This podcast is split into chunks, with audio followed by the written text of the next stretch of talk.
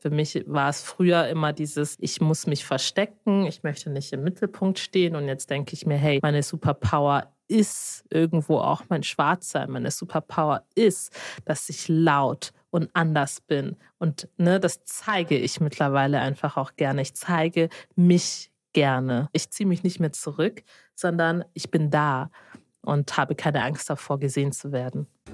Hallo ihr Lieben, unsere zweite Folge des Jahres 2023 ist nun live und heute mit Gregorin Akbikpunu mit Wurzeln aus Togo.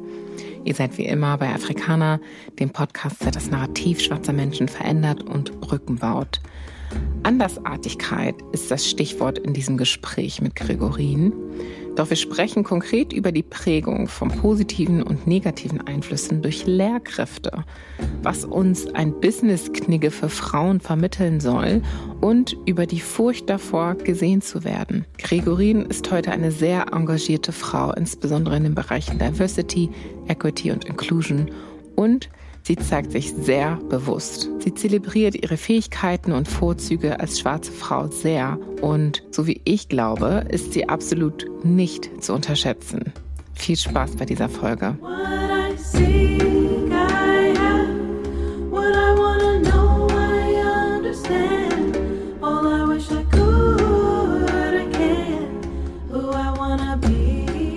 Hallo Gregorin, herzlich willkommen. Hallo Julie, danke, dass ich hier sein darf. Ja, danke, dass du hier bist. Ich glaube, ich habe mit niemandem so eine lange Journey gehabt, bis es zur Aufnahme kam. Und noch niemanden. Und du bist immer so gelassen und immer so kooperativ gewesen und trotzdem so committed und wirklich Dankeschön erstmal dafür.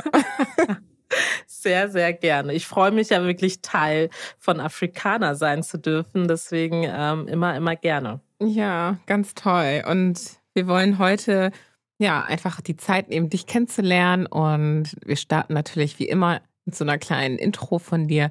Magst du dich daher auch ganz kurz einmal vorstellen? Ja, sehr gerne. Also, mein Name ist Gregorin Akbek-Ponu. Ich bin in Lindau am Bodensee geboren, bin junge 30 Jahre alt geworden dieses Jahr im Mai, komme ursprünglich aus äh, Togo, Westafrika. Ja, und du bist auch Schwester von einem Bruder, soweit ich weiß. Ja, ich habe einen älteren Bruder, der ist vier Jahre älter als ich und ähm, ich werde tatsächlich Tante in ungefähr zwei Monaten. Da freue ich mich schon schon mega drauf. Und das Beste ist, ich bin die einzige Tante. Ich habe also keine Konkurrenz. oh, das heißt, Best, beste Tante Award ist auf jeden Fall ganz klar. Das ist bei mir schon, ist schon sicher. Vergeben, ja. Ist schon sicher. Ich lerne schon für die, für die Oscar-Verleihung so meinen Text. Oh, nice. Müssen wir aufnehmen, ja? Also nicht vergessen. Nicht vergessen, diesen Moment aufzunehmen dann. Gregorin, das ist total ähm, schön, dich hier zu haben. Und ich finde deine Journey auch total interessant, wie du dich entwickelt hast, weil ich mich selber nicht nur wiedererkenne in dieser Journey. Aber ich glaube, ganz viele andere Leute erkennen sich da wieder. Und ich bin total gespannt auf dieses Gespräch und würde direkt mal einsteigen in diese Thematik des Andersseins. Das ist ja ein bisschen so ein roter Faden auch bei Afrikaner.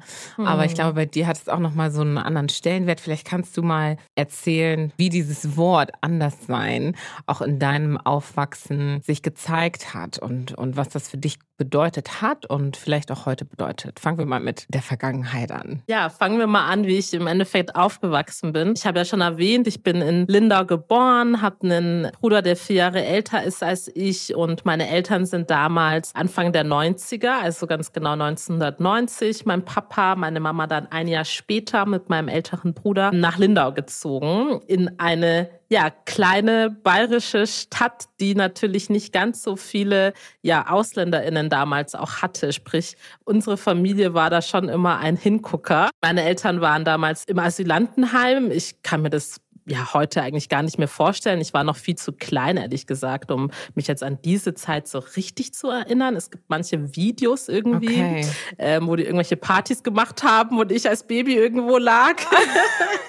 Ich, also ich sehe zumindest irgendwie immer Freude und ich sehe dieses Zusammensein von denen und das finde ich irgendwie so mega schön, ne? Von hm. super verschiedenen afrikanischen Nationen, die dann da halt in diesem Heim zusammen gelebt haben mit ihren Familien. Ich habe jetzt mit mehreren Leuten gesprochen, die auch in solch einem, in einem Heim oder in so einer Zusammenkunft mhm. gelebt hatten damals, als sie herkamen. Und was ganz besonders ist, dieses Zusammenleben, ne? dass man, ja. obwohl man regelrecht abgeschottet war und auch sehr neu in dieser Welt, man trotzdem diese sehr innige Gemeinschaft hatte.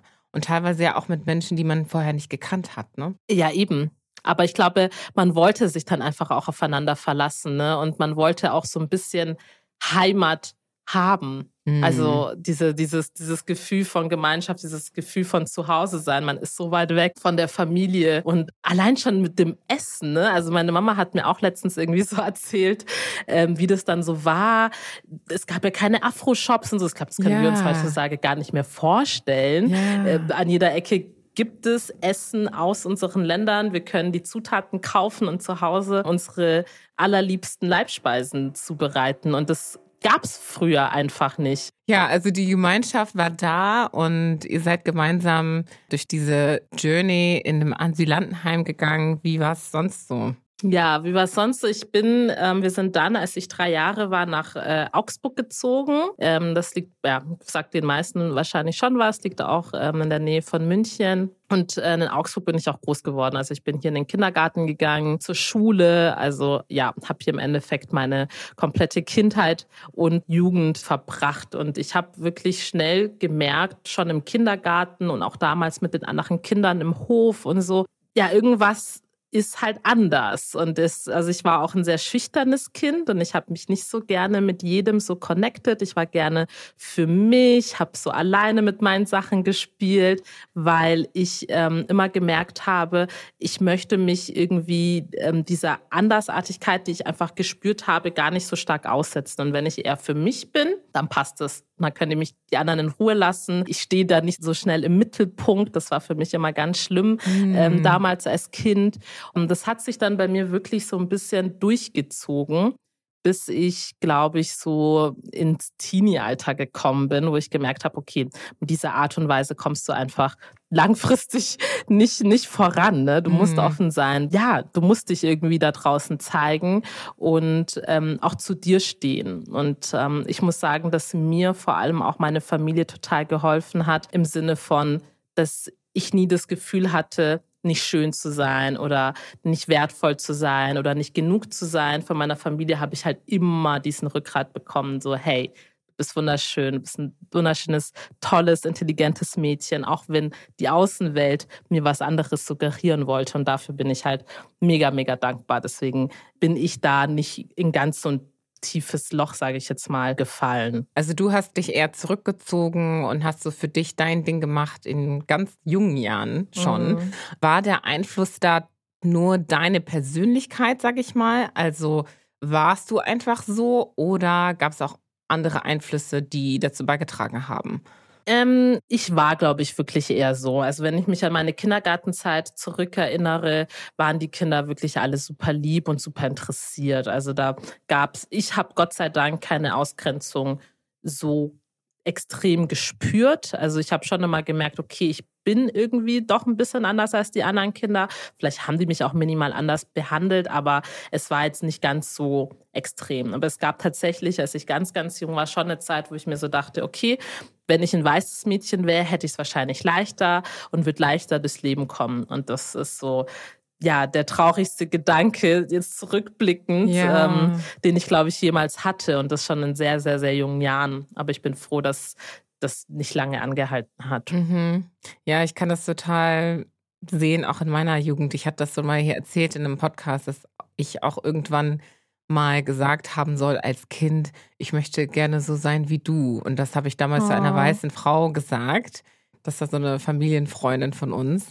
Und habt ihr dann ganz traurig gesagt, dass ich weiße Haut haben will. So, ne? Ja. Und ich kann mich dann nicht mehr dran erinnern, Gott sei Dank. Aber das ist schon krass, ne? Wie man als Kind diese Andersartigkeit wahrnimmt am Ende ja, des Tages. Die Welt einfach auch wahrnimmt. Ne? Ja. Also das ist einfach, ja, es ist irgendwie omnipräsent. Und ähm, ich glaube, es liegt dann auch gar nicht an den Kindern. Ich glaube wirklich, es liegt dann eher auch am, am Lehrpersonal, ne? weil die einfach überhaupt nicht geschult sind, ähm, was das Thema Diversität und Inklusion betrifft. Und ich glaube, dass auch die dann teilweise suggerieren, okay, ähm, du als Kind von Einwanderern bist jetzt eben nicht irgendwie Lisa Müller und ähm, kriegst jetzt irgendwie doch zu einer bisschen andere Behandlung. Und ich glaube, das färbt dann einfach auch auf die Kinder über. Also ich glaube, da sollte man auch mal ansetzen tatsächlich. Ja, und du hast ja auch deine Erfahrung gesammelt mit Lehrern damals in jungen Jahren. Wie ist das bei dir verlaufen? Also ich war, wie gesagt, ein sehr schüchternes Kind im Kindergarten, habe gerne für mich gespielt und habe mich dann extremst auf die Schule gefreut. Ja, ich war super wissbegierig und ich war so, oh, endlich, jetzt bin ich sechs Jahre alt, im September werde ich eingeschult, ne? ich kann jetzt rechnen, schreiben und lesen lernen. Das war, ich habe mich so darauf gefreut, oh, wow. wirklich. Und ich habe, ähm, ja, bin dann ganz normal gestartet in der Grundschule und ähm, wie war es? Nach einigen Wochen habe ich die Schule gehasst und das hat sich dann durch meine komplette Schullaufbahn auch gezogen. Ähm, ich hatte damals leider, muss man so sagen, eine sehr rassistische Grundschullehrerin gehabt in der ersten und in der zweiten Klasse, wo ich wirklich gespürt habe, okay, ich bin jetzt die einzigste Schwarze in diesem Klassenraum und so werde ich auch behandelt und so werden teilweise auch andere ähm, Kinder behandelt mit ähm, beispielsweise türkischem Background etc. Also sie hat da schon einen sehr großen Unterschied gemacht. Es fing schon damit an, dass wirklich immer die Kinder mit Migrationshintergrund ähm, aufgerufen wurden, also ermahnt wurden sozusagen. Jetzt setzt euch zusammen, oder dann hat sie uns zusammengesetzt, uns getrennt von den anderen. Was? Ja, ja, solche immer oh. und immer. Also es war wirklich, und ich so, hä, ich habe gerade nichts gesagt. Es ist egal, du gehst jetzt da hinten. Aber ich dachte mir so, oh mein Gott. Das Schlimmste, was sie zu mir gesagt hat, ähm, was ich bis heute nicht vergessen habe, ist, ähm, aus dir wird niemals was werden. Und das habe ich sehr, sehr lange mit mir herumgeschleppt. Ich bin ja nach der vierten Klasse dann auf die Hauptschule gekommen. Mein Ziel war es, irgendwie immer auf die Realschule zu gehen. Gymnasium habe ich mir gar nicht zugetraut, einfach mhm. auf auch aufgrund dessen, weil ich das Gefühl hatte, okay, meine Lehrerin glaubt ja nicht mal an mich, ne? Und deswegen war das für mich schon immer, ja, ich bin eh nicht schlau oder gut genug dafür. Aber Realschule kriegst du dann vielleicht noch hin, so. Ähm, ist eigentlich nicht lustig, aber so, so, so war meine Einstellung. Und ich war ja. sehr, sehr enttäuscht, dann auch von mir selbst damals, dass ich irgendwie diesen Sprung auf die Realschule nicht geschafft habe. In die Hauptschule bist du auch wegen der Empfehlung gekommen von der Lehrerin damals? Ich glaube, ich hatte, ich hatte einfach auch nicht die Noten. Mm, also es okay. war schon auch. Ja. Okay. Ich hatte also wirklich nicht die Noten. Da, mm. Haben einfach nicht gepasst. Ähm, aber ich glaube, es lag einfach auch sehr an der Lehrerin. Ne? Ja. Also, weil ich war ein Jahr dann auf der Hauptschule und bin dann eben aufs Gymnasium gewechselt. Ich hatte in der ähm, Hauptschule eine, eine Klassenlehrerin, die hat mich geliebt, die hat mich gefördert, die hat mein Potenzial gesehen. Sie mm. hat gesagt, du gehörst aufs Gymnasium. Hat sie mir in den ersten Wochen gesagt. Mein Papa ist in die Sprechstunde irgendwann und sie so, ihre Tochter muss nächstes Jahr aufs Gymnasium gehen. Wow. Und mein Papa so, oh mein Gott, kennst ja, ne? So ausländische Eltern rasten dann immer direkt komplett aus. ja. Und so war mein Papa, ja, Gymnasium, Gymnasium. Und ich war so, nein, ich wollte das nicht tatsächlich. Echt? Wow. Ja, weil ich immer noch immer im Kopf, oh, ja, ich wow. bin nicht gut genug dafür ich hatte das so tief verankert und ich hatte extreme, extreme Angst, aufs Gymnasium zu gehen und dann es nicht zu schaffen. Mm. Die Angst war so, aber gut, mein Vater hat nicht locker gelassen. Für ihn war klar, seine Tochter muss natürlich jetzt aufs Gymnasium gehen. Also ja. damit war dann die Sache eh schon erledigt. Wenn ich da nicht so einen Druck gehabt hätte, dann hätte ich gesagt, nee, mm. komm, ich mach's, ich gehe lieber auf die Realschule, ist sicherer, schaffe ich, weißt du? Mhm. Ja, und ich war so, so, so, so dankbar dieser Klassenlehrerin, dass sie mich so unterstützt hat. Und ja, ich bin dann aufs Gymnasium gekommen und habe in den ersten Wochen gemerkt, hm, so viel schlechter bist du nicht als die anderen. Also passt. Und damit war dann einfach auch mein Selbstbewusstsein da. Und ich habe gemerkt, hey, das schaffst du locker. Du bist nicht schlechter. Das ne? ist und so eine tolle Veränderung. Und ich muss ja echt sagen, wirklich, shout out to your dad. Ja, weil das ist. Ich muss da auch an meinen Vater denken, weil er damals auch mit der Lehrerin in meinem Fall gesprochen hat und die hat dann gesagt, na ja, sie könnte auch auf die Realschule gehen, sie könnte aber auch auf das Gymnasium gehen. Und mein Vater hat dann gesagt, nein, sie geht aufs Gymnasium. Ne? Mhm. Er hat das mhm. dann entschieden. Und das war auch dieser Punkt, wo ich dachte, wow, ich bin ja gar nicht im Raum gewesen. Ich wurde ja nie gefragt, ne? Und dann jemanden zu haben, der für dich spricht und ja. etwas Gutes in dir sieht und sowohl in deinem Vater, als er dich da gefreut hat und dich da genau. gepusht hat, als ja. auch was die Lehrerin angeht, ne? Das ist Richtig. so, so wichtig. Ja, diese Lehrerin, ich bin ihr sehr, sehr dankbar. 2019 war das. Ich habe versucht, ihren Kontakt zu finden. Sie ist überhaupt nicht öffentlich, weil sie hatte mir dann eben erzählt, dass ähm, sie schon öfter irgendwie komischen Besuch oder so hatte von Schülern und also ganz komische Sachen sind passiert. Deswegen hat sie im Internet oder so findest du sie nicht, wenn du den Namen eingibst. Und ich habe den Namen eingegeben und ich habe nur einen Artikel gefunden, wo ich gesehen habe, dass sie in einem Kirchenchor, in einem katholischen Kirchenchor irgendwo in einem Dorf bei Augsburg Mitglied war. In der Lokalzeitung war sie erwähnt. Und ich so, okay, das ist jetzt mein einzigster Anhaltspunkt. Jetzt schreibe ich dieser Kirche, habe ein Bild von mir mitgeschickt und habe halt den Text geschrieben, so Frau Punkt, Punkt, Punkt. Mhm. Ich bin's, ich wollte mich mal bei Ihnen melden. Ähm, ich habe mittlerweile mein Abitur geschafft, ich habe studiert, ich habe einen Masterabschluss oh. und jetzt habe ich meinen ersten Job und ich wollte mich einfach mal bei Ihnen bedanken. Und ähm, ich würde mich sehr Gott. freuen, wenn wir uns irgendwie persönlich nochmal treffen können oder so. Und habe meine Telefonnummer mit dazu geschrieben. Und irgendwann kam dann ein Anruf. So, hallo oh. Gregorin, hier ist Frau Punkt, Punkt, Punkt. Und ich so, wow, Sie haben es gesehen. Sie so, ja, die Kirche hat mir das weitergeleitet. Oh und ich Gott. so, auch oh, voll gut. Und das freut sie so sehr. Und dann haben wir uns dann 2019, das war kurz nach Silvester, also kurz nach Neujahr, ja. haben wir uns dann auf einen Kaffee getroffen. Oh dann hat Gott. sie ein Klassenfoto von damals mitgebracht. Und dann haben wir so ein bisschen gequatscht. Und ähm, es war mega, mega schön. ich, so, ich wollte mich wirklich einfach auch nochmal persönlich bedanken, weil sie haben an mich geglaubt und das war der Grund, warum ich Abitur gemacht habe. Mhm. Und ich weiß auch, wie es anders laufen kann, wenn eine Lehrerin oder ein Lehrer eben nicht an, an dich glaubt mhm. und ähm, du den Sprung dann eben nicht machst und das Potenzial nicht gesehen wird. Und ja, sie hat sich extrem gefreut darüber. Und ähm, ja, also ich, wow. also wie gesagt, ich bin ihr sehr, sehr, sehr, sehr dankbar. Ich habe ihr viel zu, viel zu verdanken, weil sie war immer, du bist hier fehl am Platz quasi. ähm, aus dir kann mehr werden. Und das fand ich schon immer, ja, Fand wow, ich sehr, sehr schön. Wow, wow. Es ist auch total interessant, dass du diese beiden Kontraste auch erlebt hast in deinem Leben. Ne? Also sowohl die Person, die gesagt hat, aus dir wird nichts, mhm. als auch die Person, die gesagt hat, in dir steckt so viel mehr. Du musst es ergreifen, du musst daraus was machen. Ja. Und wenn schwarze Menschen oft darüber sprechen, was für eine psychische Belastung es ist, durch Rassismuserfahrungen zu gehen, ähm, sieht man an diesem Beispiel, finde ich, richtig deutlich, was für eine Auswirkung das haben kann. Ne? Und wie wichtig auch es deswegen ist, dass solche Erzieher und äh, Lehrer wirklich aufgeklärt sind über ihre Rolle und der Einfluss, den ihre Autorität und ihre, ihre Position als Lehrer einfach hat auf die Schüler, die sie da in, im Unterricht haben. Absolut, absolut. Ich meine, ähm, deswegen ist ja auch Manifestation so, so was Reales und Wichtiges. Ne? Wenn du in den Spiegel schaust und dir sagst, du bist toll, du schaffst das, ne? Oder wenn du sagst, du bist nichts wert. Mhm. Das macht was mit dir. Und mhm. genauso machen auch Worte von anderen Menschen was mit dir, die dann sagen, du bist nichts wert. Mhm. Du bist nicht schön genug, du bist nicht das genug. Ne? Das, das macht was mit einem. Und deswegen ist mir persönlich auch ähm, People Development so extrem wichtig, weil ich ganz genau weiß, was das bedeutet, wenn Menschen an dich glauben oder eben nicht an dich glauben. Und ähm, ich hatte auch beruflich gesehen das Glück, dass ich immer wieder Vorgesetzte hatte,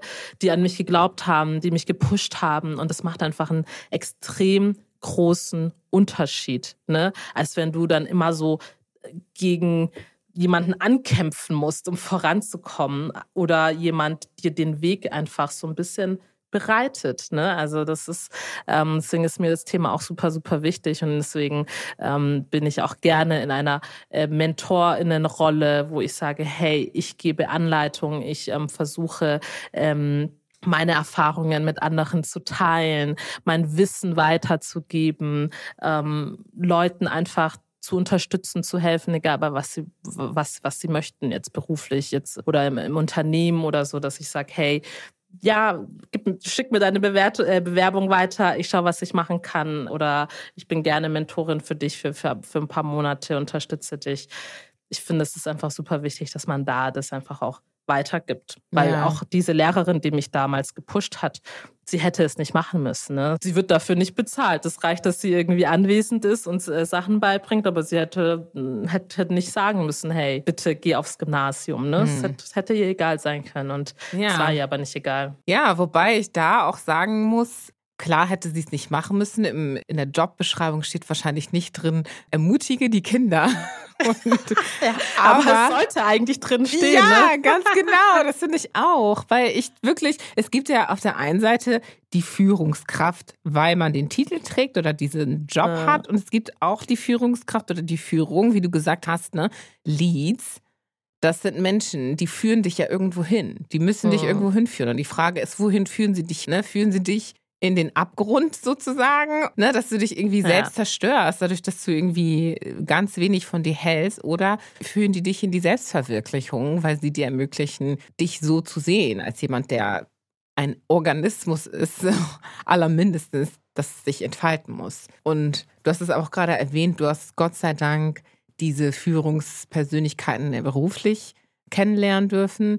Magst du uns da einmal nochmal mitnehmen? Wie bist du in diese berufliche Welt eingestiegen? Genau, also ich habe äh, 2011, oh Gott, das ist echt lange her, Leute. Also 2011 habe ich Abi gemacht, also es ist Yay. wirklich der Wahnsinn. Und dann war natürlich erstmal die Frage, okay, was soll ich eigentlich studieren? Gerade wenn man aus einem Nicht-Akademiker in den Haushalt kommt, ist es nochmal viel schwieriger, diese Frage zu beantworten, weil du dann eben nicht dieses Support-System hast, das dich bei dieser Fragestellung richtig unterstützen kann, sondern ähm, jetzt sehr klischeehaft gesprochen heißt es halt irgendwie, ja, werd irgendwie Ingenieur, Arzt oder ne, keine Ahnung. Die ganzen Variationen, die vielleicht dann noch dazwischen sind, kennen die meisten dann einfach auch nicht. Deswegen war für mich einfach schon diese Studienwahl extrem schwierig und auch wo studiere ich und auch wie finanziere ich das? Ja. Ja, weil ich da einfach finanziell gesehen nicht diese Unterstützung haben konnte. Es ist auch total krass, weil ich war nämlich auch in, an diesem Punkt, dass ich mein Abi gemacht habe und ich habe mich auch gefragt, was studiere ich eigentlich? Und man schaut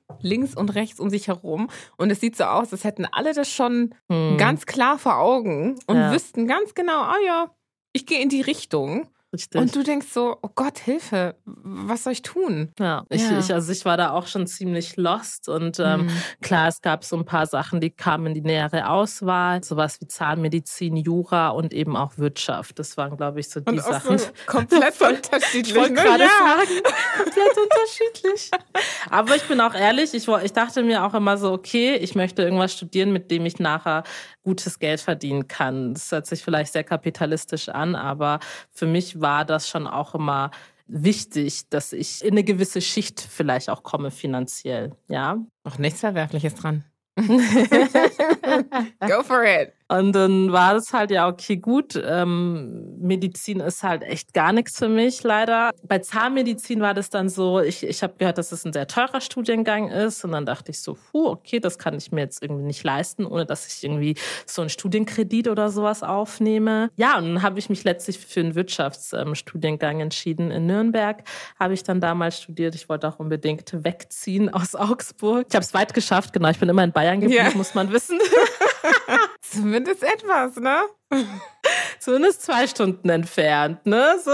Ja, und dann habe ich da eben meinen Bachelor gemacht und ähm, ja, meinen Master habe ich dann tatsächlich in, in Augsburg gemacht. Das war dann, wie gesagt, auch wieder so eine Entscheidung aus, ja, aus finanzieller Not heraus, weil ich irgendwie gemerkt habe, puh, ich kriege einfach extrem wenig BAföG und ich weiß nicht, mhm. wie ich meine Miete zahlen soll davon. War das denn normal so, dass du so wenig Förderung bekommen hast durch BAföG? Ich weiß es nicht. Es war, die haben das irgendwie immer so ganz komisch ausgerechnet und ich dachte mir, äh, es war dann okay, beide Elternteile arbeiten ist schon klar. Und ich hatte dann halt auch keine kleinen Geschwister. Das wird ja dann auch immer noch mal angerechnet. Ich habe ja nun einen älteren Bruder. Und dann war halt direkt, ja, okay, deine Eltern können dir gefühlt äh, 700 Euro im Monat überweisen oder sowas, wo ich mir so dachte, oh. I'm not sure about that. Und ähm, ja, zum Schluss habe ich irgendwie so 230 Euro gekriegt im Monat und das ist halt, ja. Mein und das Gott. war halt einfach so wenig. Und da dachte ich, okay, wenn ich jetzt woanders studiere, dann muss ich mir erstmal wieder einen Werkstudentenjob suchen, dies, das. Ähm, es muss mir auch erstmal jemand garantieren, dass ich dann einen Job habe, der, wo ich dann wirklich so gut verdiene, dass ich dann wirklich Miete und alles ähm, gestemmt bekomme, mm. ohne dass ich mir jetzt einen Studienkredit aufnehme, weil das kam für mich einfach nicht in Frage. Mm. Wow, das hört sich so von außen an, wie, wie kommt man da raus? wie macht man das jetzt? Also deswegen, also für mich ist das einfach auch eine sehr, ähm, ein sehr großes Anliegen auch ähm, an die Politik letztendlich. Es ist einfach auch ein sehr großes politisches ähm, Thema. Ich glaube, man merkt auch an meiner Geschichte daran, dass wenn man jetzt aus einem finanziell schwächeren Haushalt kommt, dass man dadurch wirklich weniger Chancen auch hat, ein Auslandsstudium zu machen oder sonstige solche Späßchen, die ja. sich andere dann vielleicht leisten können. Und äh, man denkt viel mehr drüber nach, okay, was mache ich, wo mache ich es, als jetzt vielleicht jemand, der halt ähm, diesen Support von zu Hause irgendwie hat. Und ich mhm. glaube, ja, und dieser Support, der öffnet so viele Türen. Ne? Du, du hast ja, es ja gerade gesagt Fall. und ich finde, dass das oft auch so, es ist etwas, was nicht gesehen wird, weil wir einfach auch nicht so oft drüber sprechen. Deswegen bin mhm. ich auch hier die wieder so dankbar, dass du das so offenlegst, weil Menschen immer nur das finale Produkt sehen Richtig. Ne? und ähm, sich dann vielleicht drüber aufregen und sagen, ach ja, äh, es gibt doch hier in Deutschland so und so viele Möglichkeiten und äh, Deutschland ist viel offener und freundlicher als keine Ahnung, Land XY.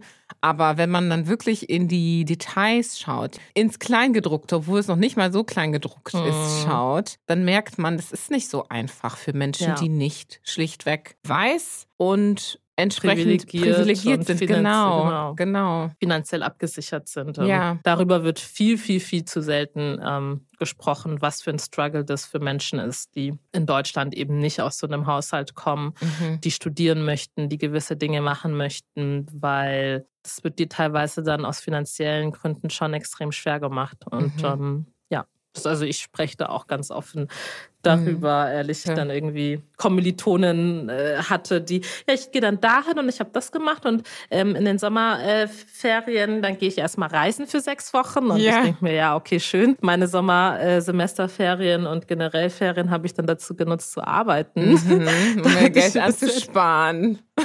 Fürs Semester, da ja. ich, konnte ich keine Australienreise machen, sechs Wochen lang irgendwie. Und ähm, das, also, ne, dieses dass man dafür dann aber auch einfach auch dankbar ist. Ich glaube, das, das haben viele nicht, weil sie nicht realisieren, dass es eben nichts Selbstverständliches ist. Und hast du dich teilweise, du hast ja gerade gesagt, du sprichst das offen an, aber hast du dich vielleicht auch mal ausgeschlossen gefühlt in so Gesprächen? Ich weiß nämlich von mir selber auch, dass wenn in der Schule oder im Studium oder auch auf der Arbeit, ja, sich Menschen darüber unterhalten haben, was sie an Weihnachten gemacht haben oder wo sie dieses Mal in Urlaub gefahren sind und so. Und selbst obwohl ich aus meinem Elternhaus bereits ausgezogen war und auch schon alleine gelebt habe, hatte ich nie die Möglichkeiten gehabt, diese Orte zu besuchen und dadurch natürlich wieder mir Wissen anzueignen und so weiter und so fort. Das heißt, man wird in so vielen Dingen eingeschränkt, auch im Allgemeinwissen eingeschränkt, weil man einfach nicht die Möglichkeiten hatte, nicht, weil man nicht lernen möchte. Ich habe mich da oft sehr ausgeschlossen gefühlt. Also ich habe dann einfach geschwiegen, auch in so Situationen. Ne? Einfach nichts gesagt. Einfach nichts sagen ist immer die beste Taktik. ja, oder auch einfach nur versucht, mehr Fragen zu stellen, als Fragen zu beantworten. Ne? War das bei dir auch so? I feel you, wirklich. Also es war extrem so. Ähm, ich habe es vor allem dann natürlich auch, ne, dieser Shift von Hauptschule auf Gymnasium, da habe ich es halt extrem gemerkt.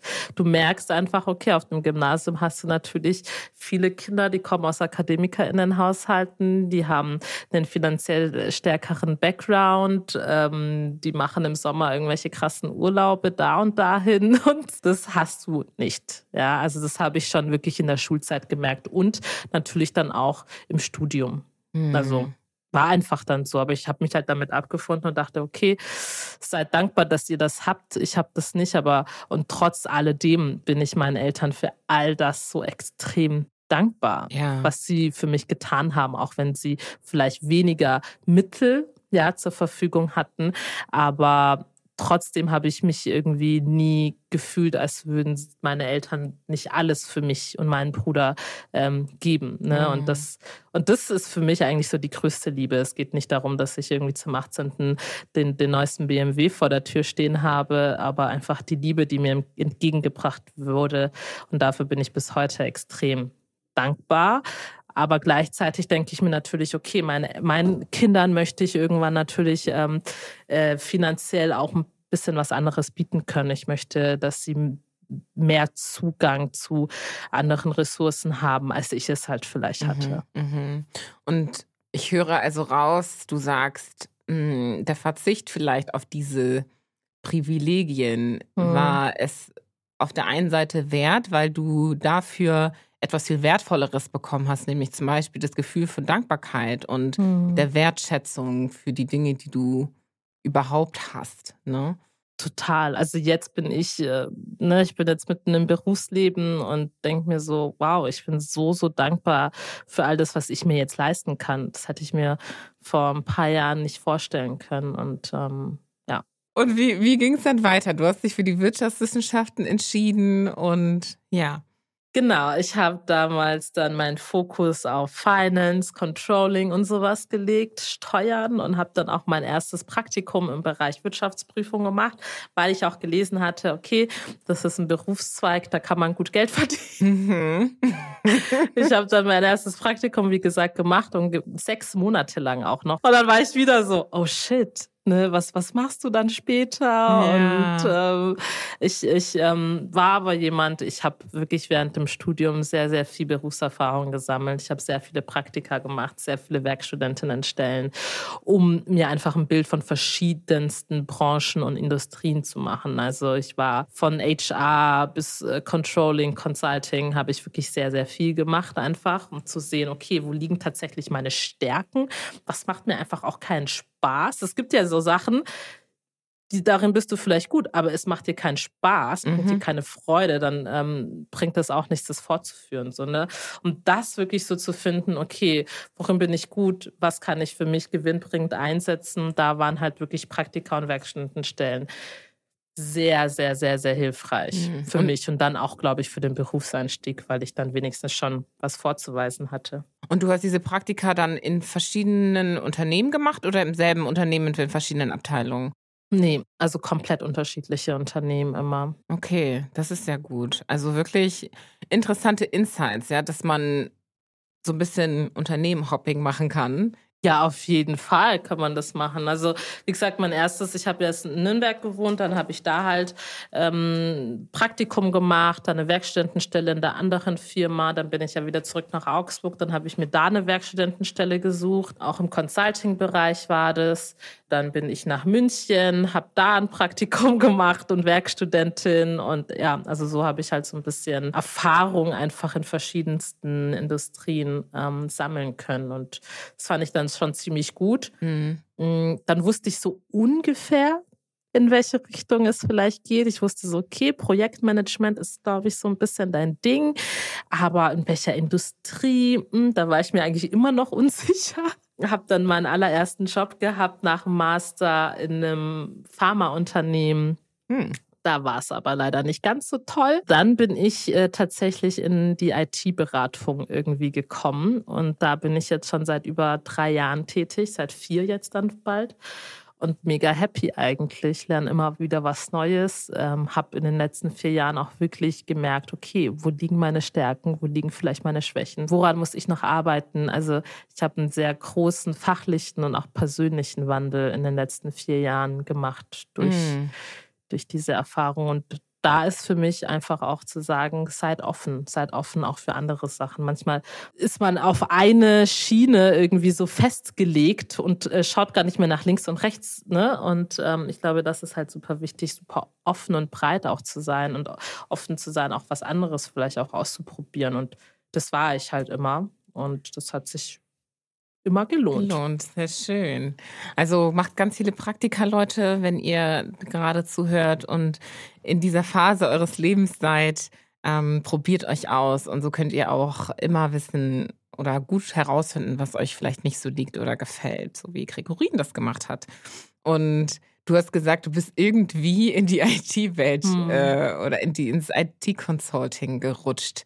Also wie ist das passiert, auch bei dir? Also kannst du uns da vielleicht so ein bisschen zeigen, was genau passiert ist? Ich habe diesen allerersten Job in der Pharmaindustrie eben nicht, also war einfach nicht so das Wahre und habe dann ganz schnell einen Job gesucht und habe dann wirklich ganz viele Bewerbungen geschrieben, alle im Bereich Projektmanagement und dann waren eben auch Consulting-Firmen mit dabei. Mhm. Und so bin ich dann halt in diese Richtung gerutscht. Also gar nicht, dass ich jetzt unbedingt ins Consulting wollte, sondern mir war es eigentlich relativ egal, wo ich lande, Hauptsache nicht mehr dort.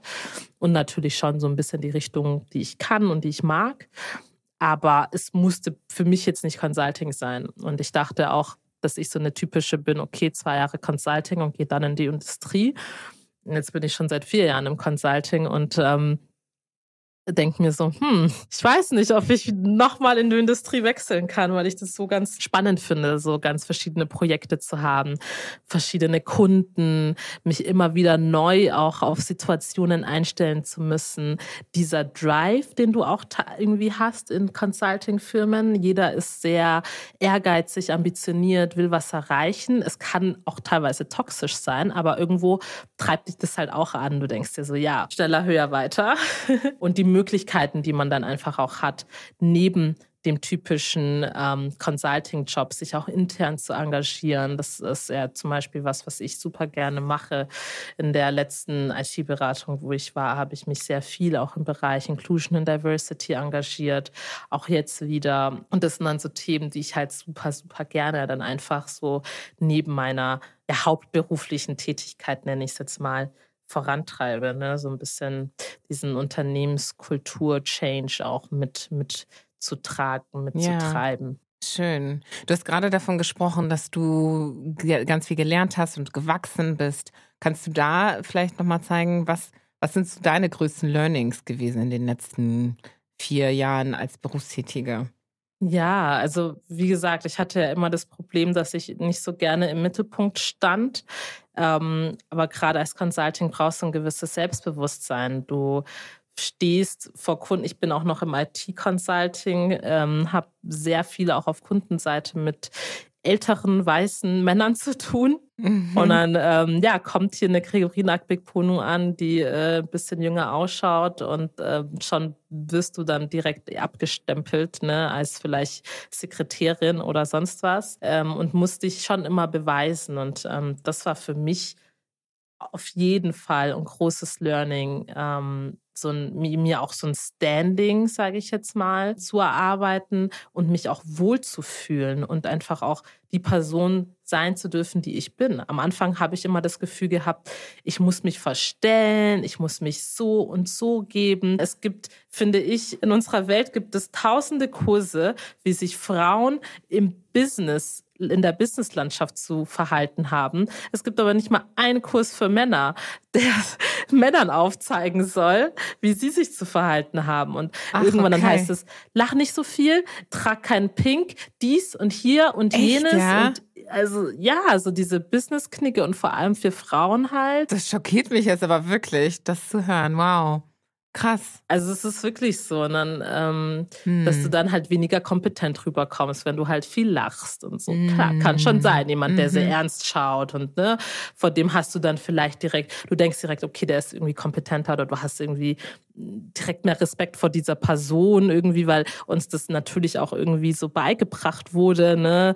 Ähm, und das ist einfach super, super toxisch und super, super schwierig. Und ich habe einfach auch gelernt, sei du selbst. Damit kommst du super gut an. Ich, ich ähm, verstehe mich immer sehr gut mit unseren Kunden-Counterparts, weil ich ich selbst bin, glaube ich, weil ich ihnen nichts vorspiele. Und ich glaube, das spüren sie einfach auch. Und dadurch ähm, wächst dann einfach auch das Vertrauen. Und ich glaube, Vertrauen schaffst du nur durch Authentizität.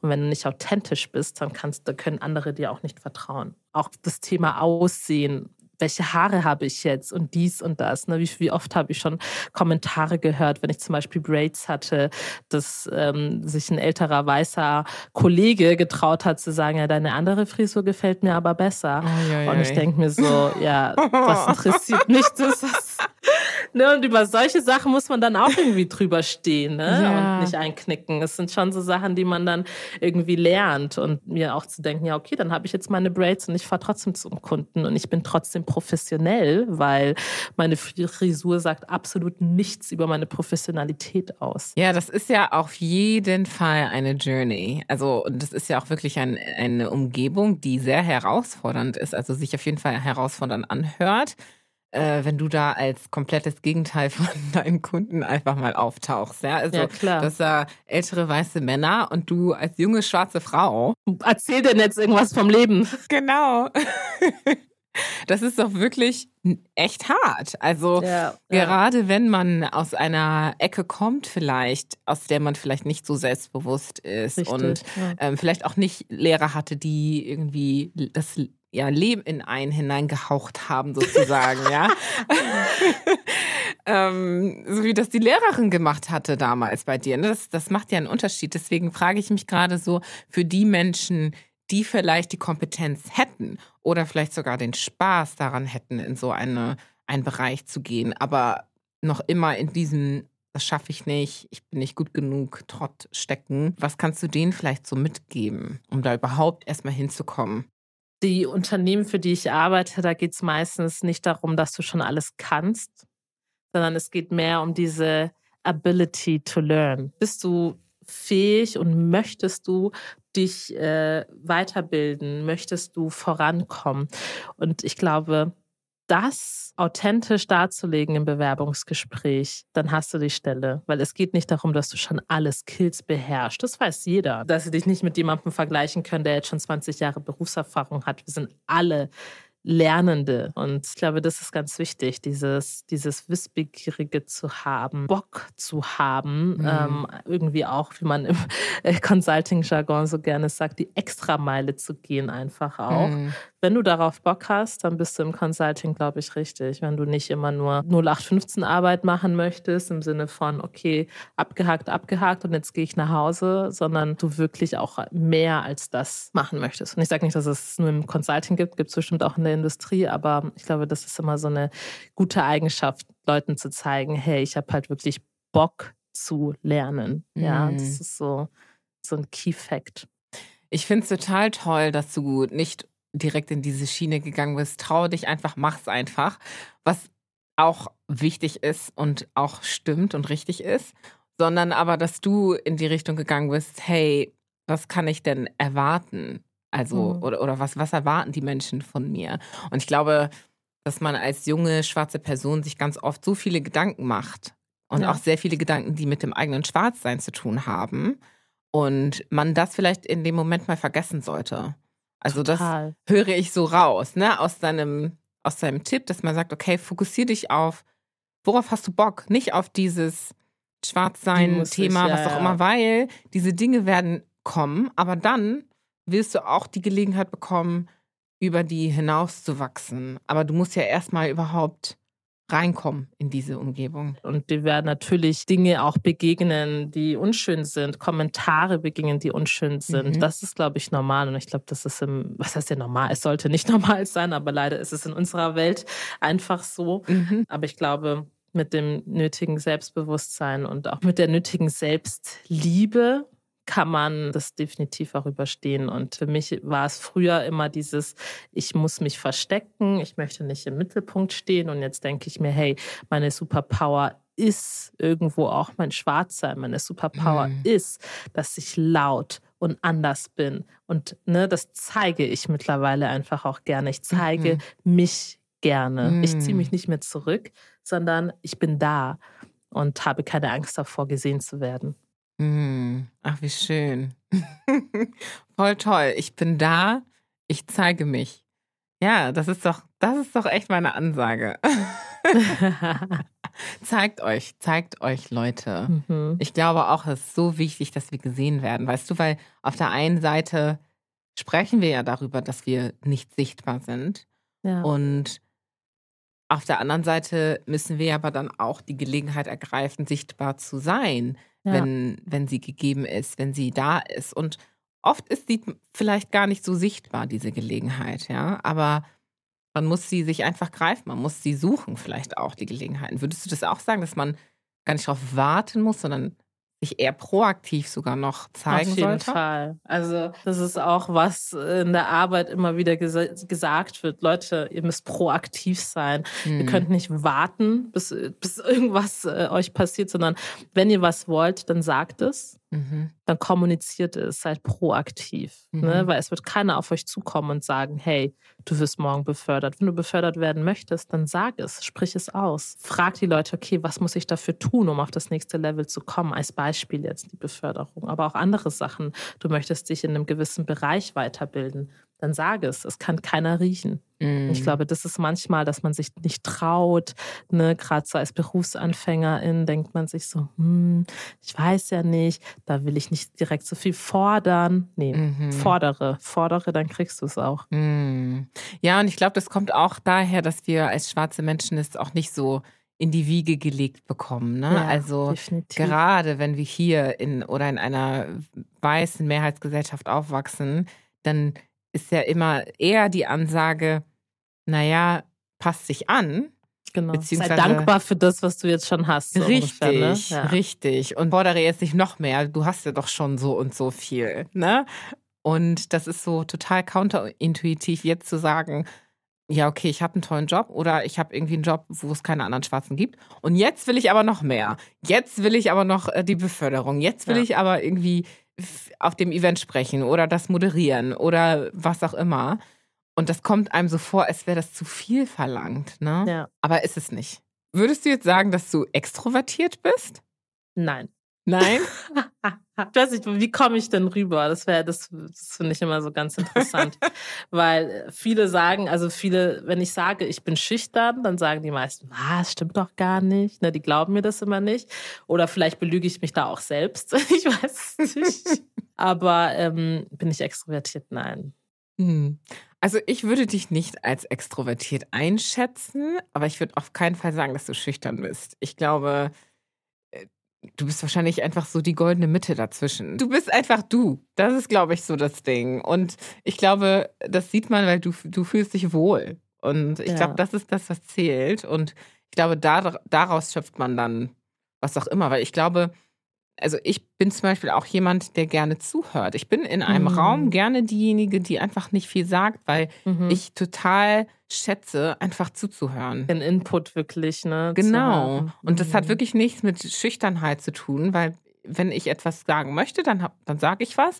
Ich bin aber auch jemand, ich denke gerne erstmal über das nach, was ich gehört habe und will das verarbeiten und mir da auch die Zeit für nehmen. Es sei denn, man ist in einer Situation, wo man natürlich, ja, klar, weiß ich nicht, ne, ja. in einem Meeting mal was sagen muss oder so, aber in der Regel bin ich eine ruhige Person und ich glaube, das ist total okay, das auch anzuerkennen. Stimmt. Und das anzunehmen. Ne? Ja. Und, und das bedeutet aber nicht, dass man nicht fordern kann, zum Beispiel auch wieder. Ja, ich habe das Gefühl, dass wir meistens immer nur eine gewisse Charakteristik ähm, sehen bei Führungspositionen und so weiter. Und dass man, wenn dann jemand sagt, okay, er ist eher ruhiger und er der Zuhörende, dann heißt sofort, okay, du hast keine Leadership-Qualität. Und das ja. finde ich irgendwie auch super, super schade und schwierig, dass man da immer nur in eine Richtung Mensch geht, ja. obwohl wir alle so extrem verschieden sind und wo wir alle so viele verschiedene Benefits dann irgendwie auch mitbringen. Und ich glaube, das sollte man auch viel mehr das sollte viel mehr Wertschätzung mm. kriegen in der mm. Gesellschaft. Mm. Ja, und das schaffen wir vielleicht auch dadurch, dass die ruhigen Menschen trotzdem weiter fördern. Äh, fordern, fordern, fordern. Fordern und fördern, beides. Und fördern, genau. du hast gerade erzählt, dass du dich ganz viel engagierst auch und engagiert hast in deiner vorherigen Position, bei deinem vorherigen Arbeitgeber. Und kannst du uns da mal mitnehmen? Worin hast du dich engagiert und warum überhaupt? Klar, also für mich ist natürlich das Thema Anderssein schon immer ein Thema gewesen und ich kann sehr gut Menschen nachvollziehen, die beispielsweise ähm, als Studierende nach Deutschland kommen, die Sprache noch nicht beherrschen und sich dann einfach fremd fühlen. Und ähm, solchen Leuten möchte ich einfach auch eine Plattform geben. Solche Leute möchte ich irgendwie auch eine Community geben, wo sie ähm, einen Safe Space haben, wo sie über ihre Erfahrungen irgendwie sich austauschen und sprechen können. Und ich ähm, liebe es einfach. Ich liebe Diversität. Ich liebe es, mit anderen zu connecten, ähm, die, die auf jegliche Art und Weise divers sind und die sich für das Thema interessieren. Und ähm, deswegen ist es für mich einfach so extrem wichtig, dass dieses Thema immer wieder Anerkennung findet. Selbst wenn wir jetzt in Unternehmen arbeiten, die Global Player sind und ja, das sind einige Schwarze, da sind ähm, indische Kollegen, türkische Kollegen, also ganz viele POCs generell. Das bedeutet aber trotzdem nicht, dass man eine diverse Unternehmenskultur hat. Mhm. Ne? Diese, mhm. diese muss man sich auch erarbeiten. Nur weil du Leute einstellst, heißt es noch lange nicht, dass sie sich dann auch wohlfühlen. Mhm. Und ich glaube, das wird ganz oft nicht getan, beziehungsweise ähm, einfach äh, übergangen, so dieser Punkt, so äh, diese, diese Inklusion auch tatsächlich zu schaffen, den Rahmen dafür zu schaffen. Hm. Und dein Fokus ist also dann diese, also dazu beizutragen, dass diese Werte auch gelebt werden, nachdem jemand dann eingestellt wurde? Also nee, also was ich vor allem gemacht habe in der, in der alten Firma, in der IT-Beratung war, wir hatten beispielsweise eine African Community. Ähm, wir waren dann irgendwann im der Dachregion schon knapp über 100 Leute. Da habe ich mich ganz viel engagiert. Ich habe mit der Diversity and Inclusion Abteilung zusammengearbeitet. Wir haben teilweise Antirassismus-Trainings gestartet und angeboten. Wir haben Community-Events gemacht, wo wir wirklich einfach einen Safe Space für uns als Afrodeutsche hatten. Wir haben Aufklärungsarbeit geleistet, mit dem Betriebsrat gesprochen, all solche Sachen. Ja, jetzt bin ich bei PwC eingestellt seit dem 1.7. Und ähm, ja, und auch dort wieder ähm, sind wir gerade dabei, so ein POC-Netzwerk zu, zu gründen. Und da bin ich auch mit, mit am Start und gehe auch noch eine andere Initiative an, so ein Diversity Mentoring Scheme, wo wir Studierende in Deutschland eben, die können sich für ein Mentorenprogramm dann bei uns bewerben, was dann sechs Monate geht. Sprich, sie kriegen einen Mentor auf PwC-Seite gestellt, der sie sechs Monate lang begleitet, sie unterstützt, egal bei welchem Ziel sie haben. Und ja, also solche Themen mache ich sehr, sehr gerne. Und ähm, ja, neben der Arbeit, irgendwie, äh, ich glaube, hat jeder das Gefühl, dass ich immer nur arbeite, habe ich aber auch noch andere Projekte. Ich habe mit meiner, mit einer meiner engsten Freundinnen 2020 war das genau, einen Podcast gestartet. Mhm. Ich bin bei einem Buchprojekt dabei. Dieses Buch kommt tatsächlich jetzt im März raus. Uh. Also es wird uh. gelauncht. Ich bin schon sehr, sehr aufgeregt. Wow, ganz, ganz viel machst du, Gregorin. Ich frage mich da gerade bei dieser ganzen Arbeit ja auch und, und besonders, wenn wir jetzt nochmal bei dem Unternehmen bleiben, auf was für Herausforderungen bist du gestoßen? Also ich glaube, das, das, also gerade bei, wenn es um Inclusion und Diversity geht, da ist gerade dieses Thema, dass das wirklich auch Anerkennung findet im Leadership-Team, also im obersten Management. Meistens ist dieses Thema nicht so ganz hoch gerankt oder ne, mhm. so, es, es, wird so hinten rum, ist nicht ganz so wichtig, das Thema. Ja. Und ich glaube, da diese Wichtigkeit immer wieder zu betonen und den Leuten auch aufzuzeigen, was sind die Benefits, wenn ihr mehr ähm, in dieses Thema investiert auch, mhm. ne? Weil es geht nicht nur darum, dass wir da ein bisschen sprechen, es geht auch darum, dass ihr wirklich investiert. Und was bedeutet investiert? Dass ihr uns Ressourcen zu, zur Verfügung stellt, personeller, aber auch finanzieller Art. Und das ist meistens ein großes Problem. Mhm. Was glaubst du denn, warum das nicht so einen hohen Stellenwert hat im Leadership? Weil ich bin das auch, ich habe die gleiche Erfahrung gemacht. Und ich war auf der anderen Seite, also ich war auf der HR People Culture Seite und habe genau den gleichen Struggle auch gefühlt und weiß auch von anderen HR-Kolleginnen und Kollegen, dass die da auch diese Struggles hatten, das Leadership zu überzeugen. Und ich frage mich von deiner, vielleicht von deiner Erfahrung oder deiner Perspektive, was glaubst du, ist so dieses, diese Blockade, die diese Leadership-Menschen scheinbar zu haben scheinen. Warum denken Sie, dass das nicht so wichtig ist? Ja, das ist wirklich eine gute Frage. Warum ist das Thema nicht wichtig? Da müsste man sich auch mit sich selber auseinandersetzen. Da müsste man selber anerkennen, dass man rassistisch ist. Da müsste man selber White Privilege anerkennen. Da müsste man wirklich ganz viel Arbeit auch bei sich machen. Und deswegen ist das Thema ja auch in unserer Gesellschaft immer wieder so kontrovers diskutiert. Ne? Mhm. Weil es natürlich eine Barriere, sage ich jetzt mal, aufmacht bei einem selbst als Individuum, die man gerne geschlossen eher hält, ne? weil das ganz viel Selbstreflexion ähm, bedeutet. Das bedeutet, dass ich meine eigenen Wertevorstellungen, die ich bis dato hatte, hinterfrage, dass ich Verhaltensweisen ändere und wir Menschen verändern uns nicht so gerne. Mhm. Wir, sind, wir sind sehr gemütlich. Ne? Wir sind einfach sehr gemütlich. Und diesen Veränderungsprozess anzustoßen, erfordert eben Energie. Und ich glaube, das ist dann einfach etwas, was, auf was die Leute keine Lust haben. Mhm. Sind nicht bereit dazu, ne? diese Energie aufzuwenden und diese Introspektion zu durchführen. Ich finde das so toll, dass du das so klar formuliert hast, weil ich glaube, dass man ganz oft auch versucht, so an Symptomen zu arbeiten und eben sagt, ja, okay, wir stellen halt irgendwie jemanden ein, der ist irgendwie schwarz und der macht das dann oder so, ne? Ja. Ähm, oder wir stellen jetzt irgendwie zehn schwarze Leute an und dann, ja, können wir sagen, wir sind divers. Hat sich das Thema erledigt. Genau. Aber du sagst gerade, das hat was mit der Wertevorstellung zu tun, mit dem Wertesystem. Und das finde ich einfach so brillant, dass du das hervorhebst, weil Diversität ist ja im Grunde genommen ein Wert. Ne? Es ist ja die Frage, ob du es schätzt, außer deiner eigenen Perspektive und deiner Meinung und deinem Wissen auch die Perspektive, das Wissen und die Meinung anderer zuzulassen. Und das heißt, nicht Menschen, die genauso aussehen wie du und den gleichen Hintergrund haben wie du, sondern Menschen, die zu anderen Situationen und anderen Lebensrealitäten sprechen können. Weil am Ende des Tages will man ja als Unternehmen ja auch, gerade wenn man ein Konzern ist, expandieren. Und mhm. in der Welt, in der wir leben, in der Globalisierung eine Voraussetzung ist, um erfolgreich zu sein eigentlich, musst du ja verstehen, wie andere Märkte, wie andere äh, Kulturen, wie andere Menschen ticken.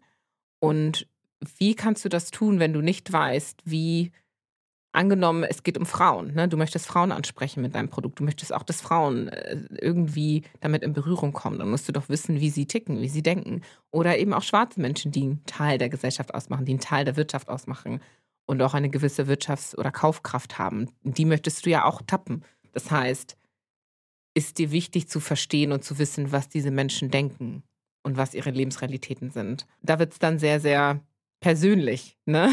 Voll. Es ist, es ist wirklich ein sehr persönliches Thema auf beiden Seiten. Und ja, da muss noch ganz, ganz viel Arbeit gemacht werden. Du hast die Arbeit ja aber auf jeden Fall gemacht, ja. Und das ist total toll, das zu sehen. Ich würde auch gerne näher verstehen, was waren das so? Also bist du dann auch so tief gegangen mit diesen Trainings? Ja, also ich habe dann teilweise, also so Trainings habe ich irgendwann gesagt, mache ich nicht, weil ich irgendwie das Gefühl habe, hey, ich bin keine ausgebildete Coachin. Es gibt Menschen, die sind spezialisiert dafür, darauf. Die sind Antirassismus-Coach, die machen das seit Jahren. Ähm, die haben sich damit wissenschaftlich nochmal viel tiefer auseinandergesetzt, als ich es jetzt getan habe. Und ich finde, dass man dann, das meine ich eben auch mit Ressourcen, dass man dann als Unternehmen, dass es einem wert ist, dann eben auch entsprechend Geld in die Hand zu nehmen und so einen Coach zu bezahlen. Genauso wie wenn du ein fachliches Training machst und einen externen Coach bezahlst. Ich finde, genau so ist das anzusehen. Und ähm, ich habe dann anfangs habe ich dann teilweise so Kurzsessions gehalten über das Thema Antirassismus und auch dann bin ich so ein bisschen auch auf meine eigene Geschichte eingegangen. Aber ich habe einfach gemerkt, dass mir das zu viel wird mhm. weil ich nicht gelernt habe, wie trenne ich jetzt dieses fachliche von meiner persönlichen Ebene, mhm. weil dann doch mhm. immer, gerade wenn man eine schwarze Person ist, kommt, ja, wie war das dann bei dir? Was hast du denn dann schon erlebt, wenn du einfach nur Konzepte gibst und denen erklärst, dann ist trotzdem immer diese, erzähl uns von deiner persönlichen Erfahrung. Und ich denke mir so, hey, ich kenne dich nicht. Ich möchte ich nicht mit jedem nicht, ja. meine, äh, ne, meine Diskriminierungserfahrung teilen. Und da habe ich einfach gemerkt, das ist mir zu viel geworden. So, so, also es macht mir sehr, sehr viel Spaß, als Coach oder Trainerin zu agieren. Aber ich glaube, ich müsste noch mal viel mehr lernen, okay, wie trenne ich das dann wirklich von dieser persönlichen Ebene. Mm, okay. Und deswegen kam dann die Frage, zu Expertenwissen, auf Expertenwissen. Genau, also wir haben dann wirklich auch Expertinnen geladen. Also das fand ich auch sehr cool. Wir waren bei Accenture dann, waren wir irgendwann so weit, dass wir tatsächlich ähm, Budget hatten und auch externe TrainerInnen und wirklich Fachleute ähm, einladen konnten, die solche Trainings gehalten haben. Mhm. Ja. Und da ist halt nicht jedes Unternehmen dazu bereit, ne, muss man auch ganz ehrlich sagen. Mhm, mhm. Ja, ihr habt es aber auf jeden Fall geschafft. Also Chapeau. Ja, es war sehr viel Arbeit, aber man, ne, man muss dann halt auch hartnäckig bleiben. Ja. Und dann kriegt man das auch irgendwo hin. Es ist auch wieder dieses Thema fordern, etwas zu mhm. fordern, wo man sagt, hey, ich sehe darin Benefit. Mhm. Also hier wieder Leute fordern, fordern, fordern. Ach, wie toll. Das ist ja echt sehr, sehr vorbildlich, was du da gemacht hast und dass du da einfach losgelaufen bist und hm. dich da selber eingebracht hast, gefordert hast und die jetzt an so einem Punkt sind, wo sie mit Experten und Expertinnen zusammenarbeiten. Hm. Das ist wirklich super. Und ich hoffe, dass die Menschen, die da zuhören, ob sie es auch schwarz sind oder nicht, aber zumindest wissen, dass es machbar ist, wenn man dranbleibt. Ne? Ja. Du hast ja auch von deinen beiden anderen Projekten gesprochen Einmal ist das der Podcast Black Wine und ähm, das Buchprojekt. Kannst du da einfach einmal kurz nochmal mit uns teilen, was das genau ist? Ich glaube auch, dass es super toll wäre, wenn man sich da die Ressourcen nochmal anschauen kann. Und wir werden diese Infos natürlich auch in den Show Notes festhalten. Sehr gut. ja, das Buch, ich fange mal damit an, das erscheint im März 2023. Das ist ein Buchprojekt mit anderen 35, also es sind insgesamt 35 AutorInnen. Das Buch heißt Flinter of Color was uns empowert. Flinter steht hier für Frauen, ähm, Lesben, intersexuell, non-binär, transsexuell und asexuell. Ja, ich wurde da angeschrieben von einer Antirassismus-Coachin tatsächlich auch, mit der ich schon zusammengearbeitet hatte. Und sie meinte so, hey Gregorin, ich starte ein Buchprojekt. Hast du Lust daran teilzunehmen? Und ich war so, wow, ja, klar. Und das Überthema ist eben Empowerment. Und jeder der AutorInnen hatte die Möglichkeit, einen Text zu verfassen, der eine gewisse Länge haben durfte. Und es ging dann über Empowerment. Und jeder hat halt ein Thema einfach gewählt, was, ja, auf was er quasi Lust hatte. Auch die Form des Textes war uns selber überlassen. Ich habe das so ein bisschen in Gedichtform ähm, gepackt, meinen Text. Mein Text heißt Der unsichtbare Schatten. Und äh, der spricht von dem unsichtbaren Schatten, den ich während im Laufe meines Lebens hatte. Und ich habe das so aufgeteilt in Kindergartenzeit, Schule, Studium und jetzt.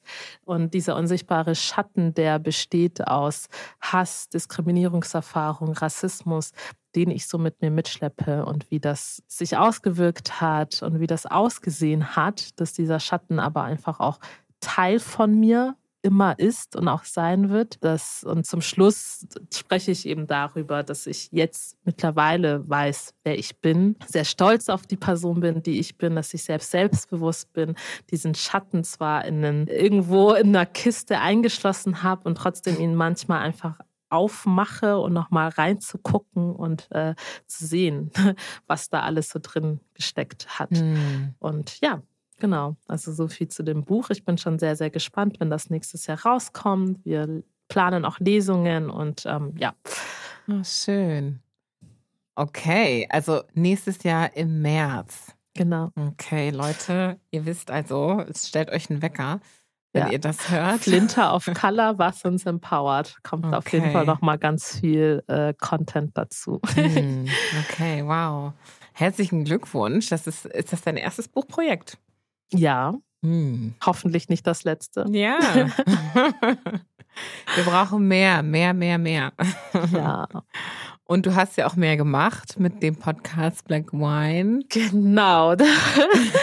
Den Podcast habe ich, ähm, wie gesagt, mit einer meiner engsten Freundinnen damals 2020. Das war auch um die Zeit, wo der Tod George, George Floyd in den Medien sehr, sehr, sehr groß war. Und in der Zeit haben wir den Podcast gestartet. Also es war jetzt gar nicht deswegen, aber ja, es war einfach zu der Zeit und wir haben in diesem Podcast sehr viel über unsere persönlichen Erfahrungen als afrodeutsche Frauen gesprochen. Es ging um das Thema Interracial Beziehungen, afrodeutsche Identität, ähm, Stereotype Afrikas. Wir hatten teilweise auch Podcast-GästInnen zu verschiedenen Themen. Genau. Und es geht darum, dass ihr diese Themen dann aufarbeitet gemeinsam, also aus der Perspektive von zwei schwarzen Frauen. Genau, es sind wirklich unsere persönlichen Erfahrungen. Das betonen wir auch immer wieder. Das hat jetzt hm. keinen wissenschaftlichen Kontext oder so, sondern wir sprechen im Endeffekt in dem Podcast so, als würden wir gerade zusammensitzen, hm. Wein trinken und einfach reden. Also es hm. ist, äh, ne, wir reden einfach und das haben viele Leute auch immer gesagt, das finden, fanden sie so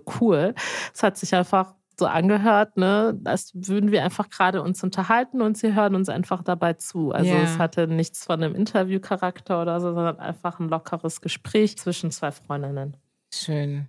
Und ich finde es auch total spannend von Podcast-Perspektive, ne? so von Podcasterin zu Podcasterin. Ähm, hast du sicherlich auch sehr viel gelernt in dieser Journey mhm. und auch durch das Feedback der Leute und durch die Gespräche und die Eingebungen, die du vielleicht hattest in diesen, äh, dadurch, dass du dich mit diesen Themen ein bisschen näher befasst hast, als mhm. man jetzt durchschnittlich mal gucken würde in den Medien oder so. Was hat das auch bei dir so gemacht? Es hatte für mich tatsächlich eine sehr empowernde Wirkung. Es hatte für mich eine sehr therapeutische Wirkung, weil ich mich teilweise mit Themen befasst habe, die zwar immer in meinem Kopf rumgeschwirrt sind, ich aber irgendwie nie die Möglichkeit hatte, die auch mal wirklich rauszulassen. Ich mich auch fachlich mit Themen mal auseinandergesetzt habe. Und natürlich auch da immer diesen Diskurs auch mit unseren ZuhörerInnen, das fand ich auch immer mhm. sehr schön, die uns immer auch wieder Input gegeben haben und gesagt haben, hm, komisch, das sehe ich jetzt vielleicht nicht so. Könnt ihr das vielleicht in der nächsten Folge nochmal näher erläutern? Man denkt dann auch nochmal mehr drüber nach. Ne? Also nur weil man schwarz ist, heißt es ja nicht, dass man sich vollumfänglich mit Rassismus befasst hat und alles, äh, sage ich jetzt mal, vollumfänglich kennt und, und Leute dann direkt erziehen kann, so. Ähm, aber sich da einfach auch als ähm, People oder Person of Color dann nochmal mit der Thematik fachlich auseinanderzusetzen, theoretisch ne, auseinanderzusetzen, ist, glaube ich, auch mal super, super wichtig, weil viele von uns kennen das Gelebte, die gelebte Diskriminierungserfahrung, aber was es eben dann auch für institutionelle Auswirkungen hat und systemische Auswirkungen hat, darüber befasst man sich teilweise gar nicht. Und das ist, mhm. glaube ich, dann nochmal sehr, sehr spannend. Ja, also ganz viel Empowerment hast du da, hast du da verspürt und, und ganz ja. viel Wissen auch, ne, dir mhm. angeeignet, mhm. was sehr, sehr cool ist. Ja, was man nicht alles so lernen kann durch die Gespräche oder den Austausch anderer, mit anderen, ne? Ja. Das ähm, finde ich auch. Und deswegen, Leute, hört euch den Podcast mal an, wenn ihr das noch nicht gemacht habt. Black Wine, den findet man auf Spotify und auch auf anderen Plattformen, auf denen man genau. Podcasts hören kann, ne? Genau. Ja, ja cool. Gregorin, vielleicht noch mal so zum Abschluss. Was kannst du unseren weißen mit Zuhörern, Zuhörern, Zuhörerinnen, Mitbürgern, Mitbürgerinnen, Nachbarn, Nachbarinnen und all diesen Menschen mitgeben, die uns zuhören und weil sie uns zuhören, sicherlich lernen wollen und verstehen und ähm, sehen möchten, was sie vielleicht vorher nicht gesehen haben. Was kannst du ihnen so mitgeben? Seid empathisch. Ich glaube, das hilft bei in ganz, ganz vielen Situationen andere Leute auch zu verstehen. Seid empathisch, dann könnt ihr euch vielleicht ein ganz, ganz klein wenig in die Situation des anderen hineinversetzen und auch wie sich die Person vielleicht emotional fühlt, wenn ihr gewisse Dinge sagt. Ähm, ich finde es ein bisschen anstrengend, immer wieder erklären zu müssen, warum das N-Wort verletzend ist und so weiter und so fort. Mit ein bisschen Empathie müsste ich das wahrscheinlich nicht erklären. Hm. Mhm. Also Empathie, Empathie, Empathie. Und was kannst du unseren schwarzen Mithörenden mitgeben, die ähm, dich sehen und sagen, wow, IT-Consultant. Ähm, wie ist nochmal dein Titel? Kannst du den nochmal kurz sagen? Aktuell CIO Advisory Consultant. Also CIO steht hier für Chief Information Officer. Also CIO Advisory. Aber IT Consultant ist auch, ist, ist so der Überbegriff. Ja, IT Consultant kenne ich und ähm, kenne aber trotzdem nicht unbedingt schwarze Frauen, die IT Consultant sind.